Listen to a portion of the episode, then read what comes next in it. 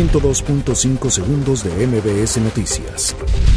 El canciller Marcelo Ebrard confirmó que este mediodía se reunirán los tres equipos negociadores entre México, Estados Unidos y Canadá en torno a la modernización del TEMEC. En la Cámara de Diputados no se ha recibido notificación alguna por parte de la defensa de la exsecretaria de Estado, Rosario Robles, sujeta a juicio político.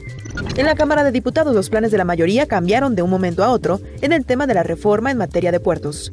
El subsecretario de Segov destacó que la política en materia de derechos humanos del gobierno federal está centrada en siete ejes fundamentales, en donde el prioritario es la búsqueda de personas.